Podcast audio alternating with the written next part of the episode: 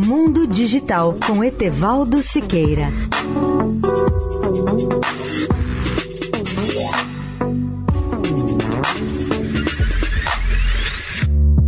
Olá, amigos da Eldorado. Dou hoje mais informações sobre o projeto de lei aprovado pelo Senado com o objetivo de incentivar a chamada Internet das Coisas.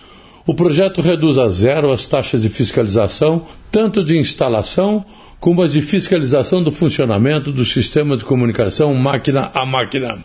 Ao defender essa isenção, o relator do projeto no Senado, Isalci Lucas, ressaltou que o fato gerador dessas contribuições é a prestação de serviços que se utilizem de meios que possam efetiva ou potencialmente distribuir conteúdos audiovisuais. Mas no caso da comunicação máquina a máquina, os dispositivos não são capazes de distribuir conteúdo audiovisual.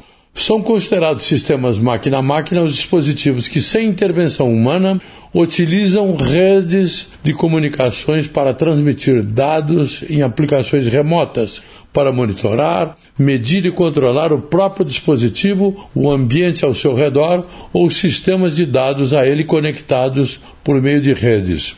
Na agricultura, por exemplo, os sensores em máquinas agrícolas poderão transmitir para um computador informações sobre o solo, orientando as ações do plantio, a correção da acidez e a irrigação da terra.